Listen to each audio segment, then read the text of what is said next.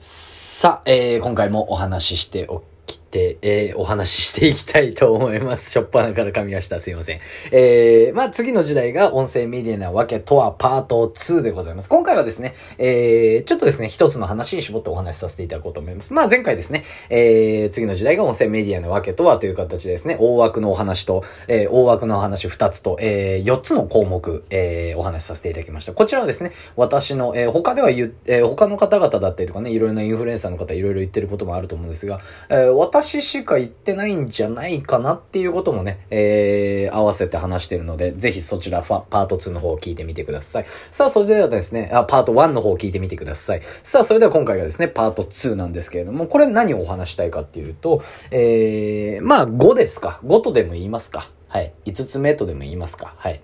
まあ、なぜ、えー、次の時代の音声メディアのわけとはということなんですけども、人々が、えー、手軽さを求めてると。いうことなんですよね。やはりあの、これもで、これはですね、しっかり調べさせていただいたんですけれども、いろいろなね、あの、音声メディアだったりとか、ラジオ配信だったりとかね、えー、そういう顔出しをしないね、えー、なぜそういったライブ配信だったりとか、いろいろなものを始めたかっていうと、やっぱり手軽だから。うん。手軽だからっていうことなんですよね。やっぱり今、あの、こんな時代、コロナの時代になったっていうことで、やっぱ外出の機会って減ってきてると思うんですよね。うん。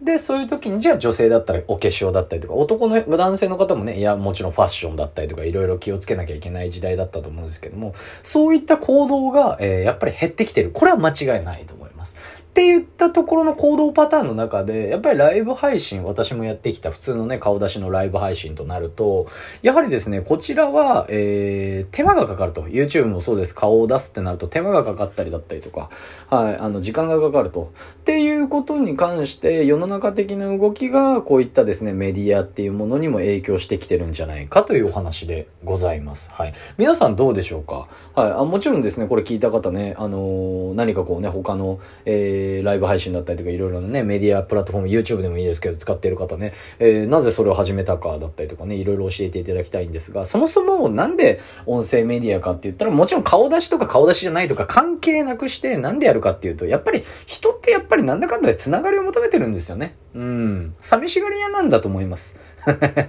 こんなこと言ったらなんかよくわかんないことになりますけれども、やっぱりね、そういった中でこういうふうに外出できない、うん、オンライン、オフラインのね、つながりがやっぱり薄れてきてるっていうところで、じゃあオンライン使おう、オフラインが薄れてきてるってなった時に、やっぱりじゃあオンライン使おうかっていうのになってるわけで、でもやっぱり手軽さ必要だな。